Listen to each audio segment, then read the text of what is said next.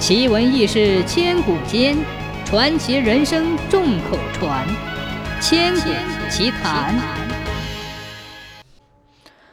从前的蒙村后面有一处水塘，附近的人们每天都到这个水塘里来淘米做饭，尤其是到了夏天更热闹。可是最近一段时间，听说邻村有一名孕妇失踪了，而且随着人们的传言，有人说水塘闹鬼。说的有鼻子有眼儿的，于是妇女们再也不敢自己一个人到水塘边了。蒙村一户姓李的人家，婆婆对媳妇儿相当苛刻，处处刁难媳妇儿。因为儿子不成器，于是婆婆总拿着媳妇儿撒气，事事都要指使媳妇儿做，做的不好还要打骂，还总说媳妇儿是不下蛋的鸡，就是家里做了面条。婆婆会问媳妇儿：“你是吃面条还是喝汤啊？”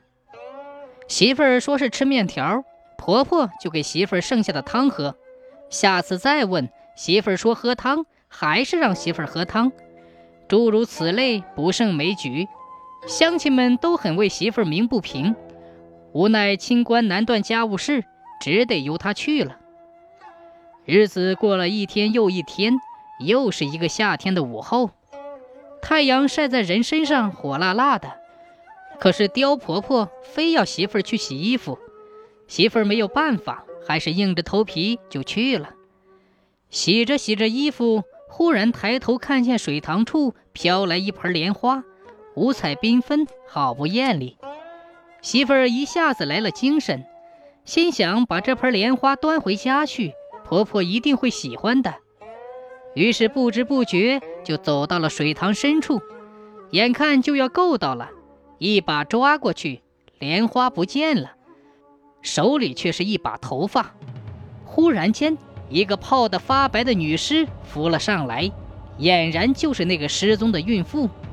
她双手扼住媳妇儿的脖子，骂道：“你个不争气的东西！婆婆如此的欺辱你，你还要讨好她？”我本想在人间最后的弥留之际，把我那可怜的孩儿托付于你，你竟然为了那老东西，全然不顾自身的危险。你如此窝囊，我把孩子托付于你，你怎么能叫我放心呢？说着就要掐死媳妇儿，媳妇儿哭着说：“啊，你为什么要找我？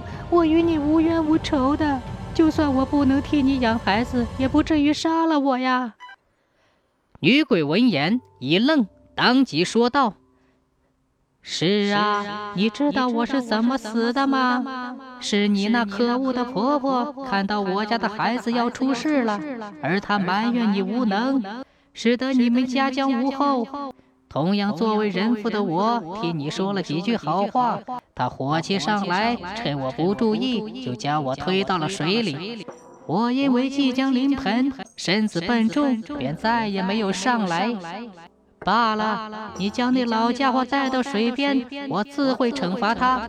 那样既为我报了仇，你也会在不久后有孕。没那老家伙的阻挠，你的好日子也就来了。如何？媳妇儿吃了一大惊。但作为传统，甚至有些愚昧的她，说什么也要替婆婆受过。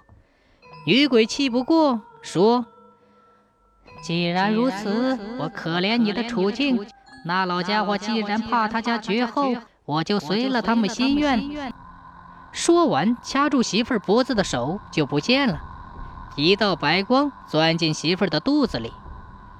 说来也怪，当媳妇儿被救醒的时候。几年没有动静的肚子竟然有了身孕，这下婆婆高兴坏了。好容易盼到临盆那天，婆婆看到媳妇儿生下来，竟然是个抱着婴儿的小孩，而那个小孩生下来直接向婆婆爬去，婆婆吓得倒在地上。可那小孩直接咬伤婆婆的脖子，一边吸血一边说：“是时候给我娘儿俩偿命了。”邻居们听到叫喊声，赶紧过来。眼前是一幅诡异的画面：一个刚出生的小孩怀里抱着一个更小的婴儿，在婆婆的脖子上吸血。大家都说是非善恶终有报，这就是报应啊！自此，蒙村一片纯善之风，好不祥和。